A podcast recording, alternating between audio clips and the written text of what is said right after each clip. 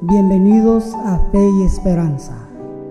Hoy nuestro tema será traído de la iglesia de Edinburgh Norte con el pastor Jaime Alanís.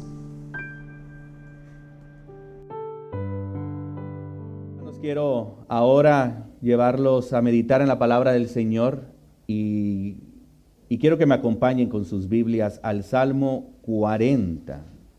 Y vamos a considerar los textos del 8 al 10. Salmo 40, del 8 al 10. Yo le agradezco a los siervos del Señor que han orado por un servidor,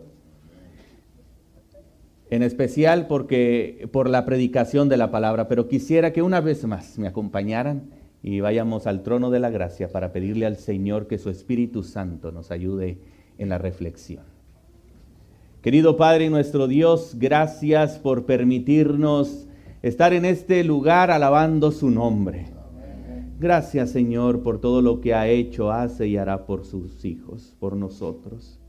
Gracias Padre porque le hemos podido eh, contemplar en nuestra vida y queremos contemplarlo una vez más al reflexionar en su palabra, que su Espíritu Santo nos guíe a entenderla. Que su Espíritu Santo nos lleve a atesorarla en nuestro corazón. Que su Espíritu Santo nos mueva a compartir este mensaje precioso. Amén. Mi Padre y mi Dios, que sea usted el ensalzado, que sea usted el levantado. Que podamos, mi Señor, contemplarlo. En el nombre de Cristo Jesús. Amén. Dice la palabra del Señor en el Salmo 48 en adelante. Dice, el hacer tu voluntad, Dios mío, me ha agradado. Y tu ley está escrita en mi corazón. He anunciado justicia en la gran congregación. He aquí no he detenido mis labios, oh Señor, tú lo sabes, no he encubierto tu justicia dentro de mi corazón. He proclamado tu fidelidad y tu salvación, no he ocultado tu misericordia ni tu verdad en la gran congregación. En una ocasión, un joven soldado, en la Segunda Guerra, en aquellos tiempos, allá en Nueva Guinea, un joven soldado estadounidense cae herido en la batalla, en medio de la batalla, cae herido y por sus heridas se desmaya. Queda inconsciente al lado del camino. La batalla continúa, recia, termina y este soldado, este joven soldado vuelve en sí. Vuelve en sí y al tratar de levantarse, al querer levantarse, descubre que no puede porque sus heridas son grandes. Así es que, pensando él en medio de tirado, en medio del camino, llega a la conclusión de que es cuestión de tiempo para que los vigilantes, los patrulleros del otro ejército, el ejército japonés, pasen haciendo la revisión, lo vean herido y terminen con su vida. Pero este joven era un joven creyente se pone a orar y pone su vida en manos del Señor. Y en efecto, llegan los jóvenes soldados japoneses y lo ven herido, vivo todavía. Pero para la sorpresa del joven estadounidense, del herido, lo toman, se lo llevan al otro lado del bosque, cerca de donde están los compañeros, el ejército estadounidense, y lo dejan ahí y se retiran. Uno de ellos se regresa y en un inglés eh, lo suficientemente comprensible le dice, aquí vas a estar bien. Tus compañeros van a venir a ayudarte. Y ya se iba y nuevamente se regresa y le dice, nosotros somos cristianos y odiamos la guerra. Querida iglesia, el propósito del plan de salvación es restablecer la imagen de Dios en el hombre. el propósito del plan de salvación es restablecer la imagen de Dios en el hombre. Ese debe ser el propósito de nuestra vida cristiana. Ese debe ser el propósito de la iglesia. Aunque vivimos en un mundo en medio de una guerra espiritual, usted quiera o no quiera, está en medio de la guerra.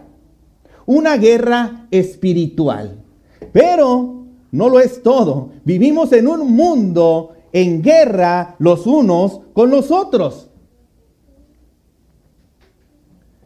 Pero así como los soldados japoneses, cristianos, quienes no se dejan llevar por las circunstancias en donde ellos están, por lo que los demás están haciendo, la iglesia del Señor se levanta con la esperanza de restablecer la imagen de Dios en ella.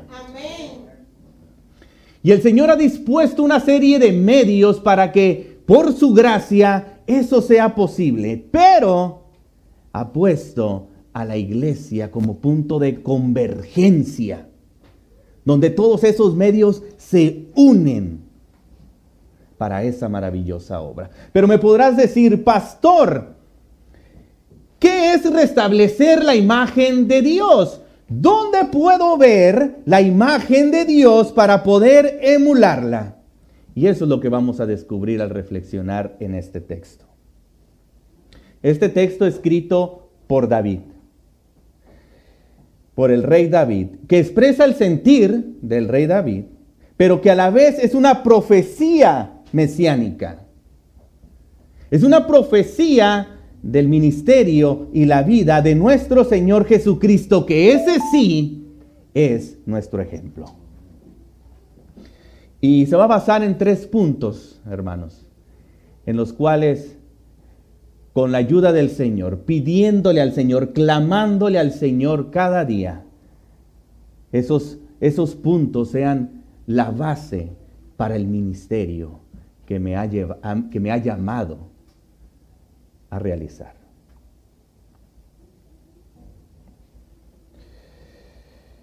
El Señor nos ha llamado a cada uno de nosotros, a cada uno de nosotros, para que como hermanos en la fe, hermanos en la fe, conciudadanos del reino de los cielos, nos ayudemos mutuamente a lograr reflejar a Cristo en nuestras vidas. Cada uno de nosotros tiene una función con ese propósito dentro de la iglesia, pero además somos llamados a que esa bendición no se quede únicamente entre nosotros,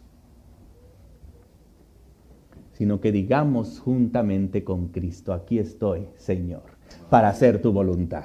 Y créame, querida iglesia, que la voluntad del cielo, la voluntad de Dios es que nadie se pierda, que todos lleguen al conocimiento de la verdad. La voluntad de Jesús es que compartamos el Evangelio restablecedor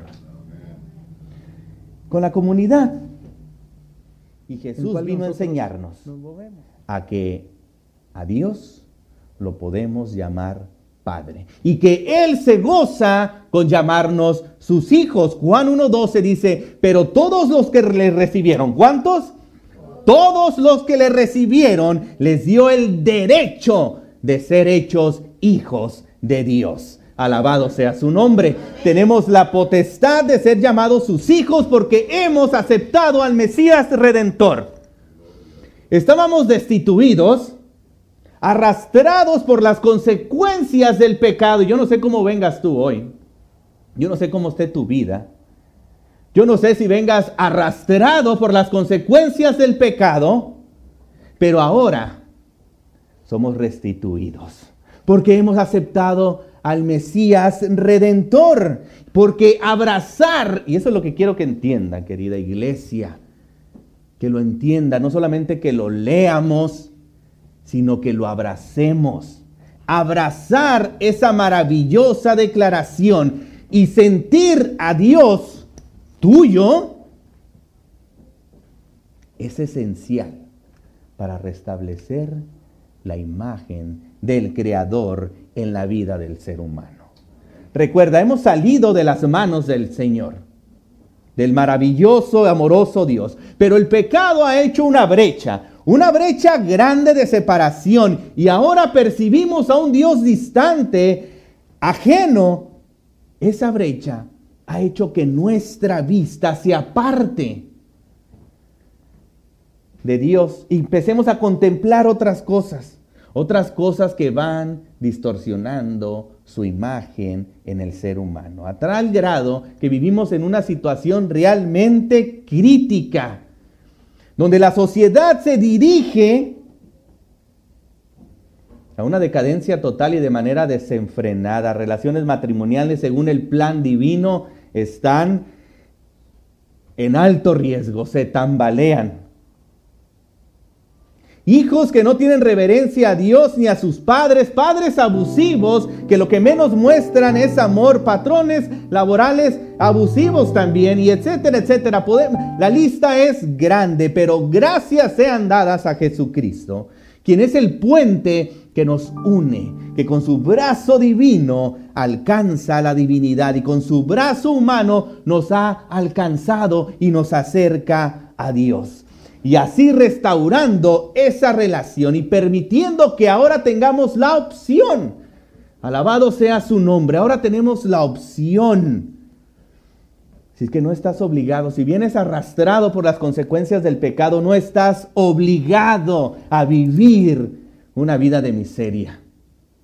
Porque Jesucristo te ha dado la opción de contemplar las cosas espirituales te ha dado la opción de volver a sentir a Dios como tuyo, sentir a Dios nuestro Dios y así, por su gracia, ser transformados. Y esto se logra con una relación personal con Dios.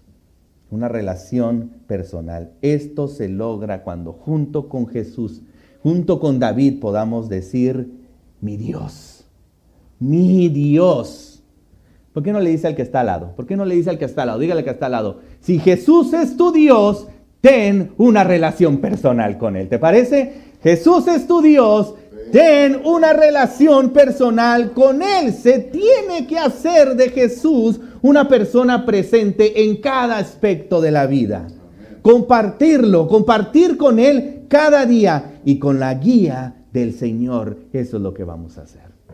Eso es lo que vamos a hacer. Vamos a sentir a Dios como nuestro Dios, una comunión con Él. Continúa diciendo el Salmo 48. Dice el Salmo 48, hacer tu voluntad, hacer tu voluntad me ha agradado. Dice, tu ley está en medio de mi corazón. Porque ahora, los restaurados a la imagen de Dios, pues hacen la voluntad del Padre amoroso. Pero, pero, no de la manera, no de la manera penosa en la que muchos la interpretan. ¿Cómo es eso, pastor? El enemigo de la restauración enemigo de la restauración. El enemigo de la restauración nos ha vendido la idea que a través de una obediencia externa a la letra de la ley se va a agradar, se va a pagar, va a, restituir, se va a expiar, eh, expiar, etcétera, etcétera. Y el penitente, al ver que una obediencia así no restaura nada, se desanima, se cansa, se aparta, no llena el corazón y se va. Sin embargo, la restauración verdadera, la restauración verdadera, el hacer la voluntad de Dios, viene de adentro, de adentro, por amor. Jesús es un ejemplo de esa verdad un ejemplo. Cristo se gozaba en hacer la voluntad del Padre. Cuando la ley está escrita en el corazón, la obediencia se alinea con el gozo. Se alinea con el gozo. Y esta es una obra que va haciendo el Espíritu Santo. el Espíritu Santo, que te lleva de considerarla a una serie de reglamentos externos, a un reflejo del carácter de Dios. Ese conocimiento, así, conocerla así, despierta el deseo de imitar. Juntos como iglesia vamos a trabajar para despertar el deseo de imitar por amor. Pero me dirás, pastor, ¿cómo puedo ver reflejado el carácter de Dios en su ley? Pues yo te puedo decir, vamos a empezarla a ver desde el costo infinito de la salvación. Que cuando te des cuenta que es una muestra de amor no solamente para ti, no solamente para la tierra, para el mundo, para el planeta, sino para el universo, que ha sido entregada con un propósito de armonía y de felicidad, que cuando fue transgredida y estuvo así tu salvación en riesgo, Dios el Padre no escatimó nada, no dudó nada en entregar a su Hijo. Que Jesucristo no escatimó nada, no dudó nada en venir a morir por ti en la cruz del Calvario. Que el Espíritu Santo inició sin demora su trabajo intercesor y su trabajo consolador. Si la miramos así, el mayor deleite del cristiano va a ser vivir en armonía con los principios divinos. Será entonces cuando la ley se escriba en el corazón. Y esa es una de las obras a las que está llamada la iglesia. Columna y baluarte de la verdad. La iglesia, columna y baluarte de la verdad. Usted, querido hermano, está dentro de la columna y el baluarte de la verdad. Quienes estamos siendo restablecidos a la imagen del Creador. Y ese va a ser uno de los ministerios que vamos a estar impulsando. Esa fue una de las principales enseñanzas de Jesús. Vivir la espiritualidad en el gozo del amor sincero a Dios. Porque recuerde, las palabras de la sierva del Señor, así como inicié esta reflexión, no eran palabras mías, son palabras de la sierva del Señor. El propósito básico, básico del plan de salvación es restablecer en el hombre la imagen de Dios. Así que cualquier sistema religioso que rebaje el cumplimiento a Dios al cumplimiento de ceremonias y tradiciones oscurece el propósito principal de la verdadera religión y del Evangelio. Y por último, Salmo 40, del 9 al 10. Pero ese sí lo quiero, quiero que me acompañe nuevamente a leerlo. Salmo 40, 9 al 10 dice, he anunciado justicia en la gran congregación. He aquí, no he detenido mis labios, oh Señor, tú lo sabes. No he encubierto tu justicia dentro de mi corazón. He proclamado tu fidelidad y tu salvación. No he ocultado tu misericordia ni tu verdad en la gran congregación o en grande asamblea. Aquí hay cinco verbos para mostrar, para mostrar el, anhelo, el anhelo del salmista para transmitir su gratitud. Dice anunciado, no he detenido, he publicado, no oculté, no encubrí. Y aquí se está ilustrando la responsabilidad del cristiano de predicar el Evangelio a otros. Porque no es justicia, no es piedad lo que se reserva para uno mismo. No es posible tener la ley escrita en el corazón y no compartirla. No se puede tener una relación con Cristo y no platicarles a otros de su amor. No, no es posible, no se puede. Mire lo que dice la hermana White en camino a Cristo. cuando atesoramos el amor de Cristo en el corazón, cuando atesoramos el amor de Cristo en el corazón, dice, así como una dulce fragancia no puede ocultarse. No puede ocultarse. El amor a Cristo es como una dulce fragancia que sale, destila. La obra misionera interna, y eso vamos a estar haciéndolo, la obra misionera interna. Avivar el fuego entre nosotros, ir al que, al que, al que se fue, al que partió, al que ya no regresó. La obra misionera interna y la externa, compartir el mensaje con el que no lo ha escuchado, debe ser algo constante e impregnado que fluya de la iglesia, sí, pero que fluya de usted, querida hermana, querido hermano, que fluya. Y para eso se debe de restablecer el amor al prójimo. Restablecer el amor al prójimo es restablecer la imagen de Dios en el individuo. Y ese va a ser uno de los ministerios que vamos a estar impulsando. Además, esa fue la tarea que encargó Jesús.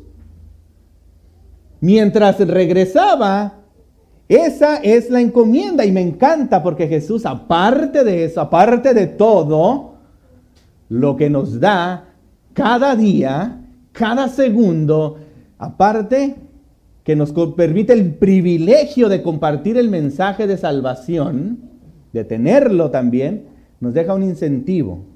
Mateo 28, 19 al 20. Usted conoce la, la comisión. Por tanto, vayan y hagan discípulos a todas las naciones, bautizándolos en el nombre del Padre, del Hijo y del Espíritu Santo, y enseñándoles que guarden todas las cosas que he mandado. Y aquí viene el incentivo. Y he aquí, yo estoy con ustedes todos los días hasta el fin del mundo. Y yo le pregunto, querido hermano, querida hermana, ¿quieres que Jesús esté contigo?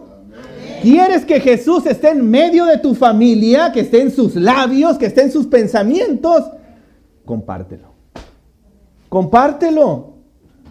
Cuéntales a otros lo que ha hecho en tu vida. Recuerda las cosas maravillosas con las que te ha bendecido y así estarás en camino de restablecer la imagen de Dios en tu vida. Así tu familia va a estar en camino de restablecer la imagen de Dios en sus vidas y ese será un ministerio en el cual juntos vamos a estar trabajando. Juntos, nosotros, iglesia, junto con el Señor, con el Señor de la iglesia. ¿No se pudo poner la imagen? Pon la musiquita nada más entonces, si se puede. La musiquita nos ayuda a pensar, a reflexionar, si se puede.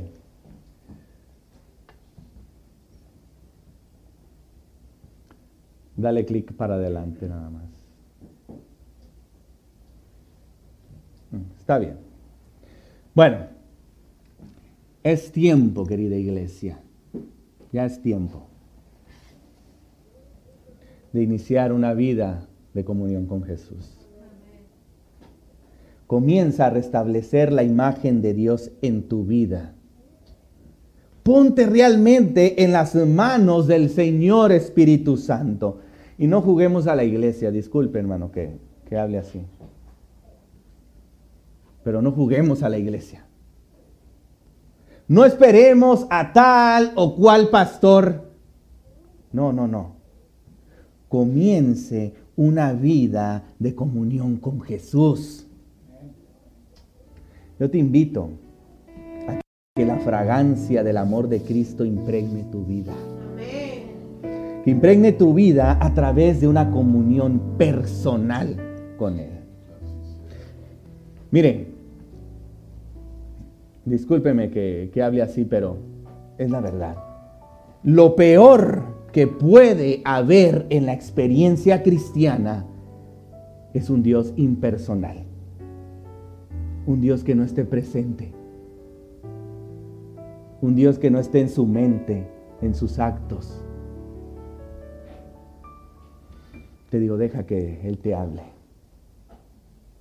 Camina con Él y permíteme acompañarte en el proceso. Quizás estés cansado de vivir en un mundo en guerra y decadencia, donde el comportamiento y las relaciones se degradan. Quizás tu mundo, quizás tu alrededor está en decadencia y necesites un cambio. Hoy te invito a que contemples el cielo. A que comiences tu vida o el cambio en tu vida. Un cambio en tu vida que impacte incluso a los que están a tu alrededor.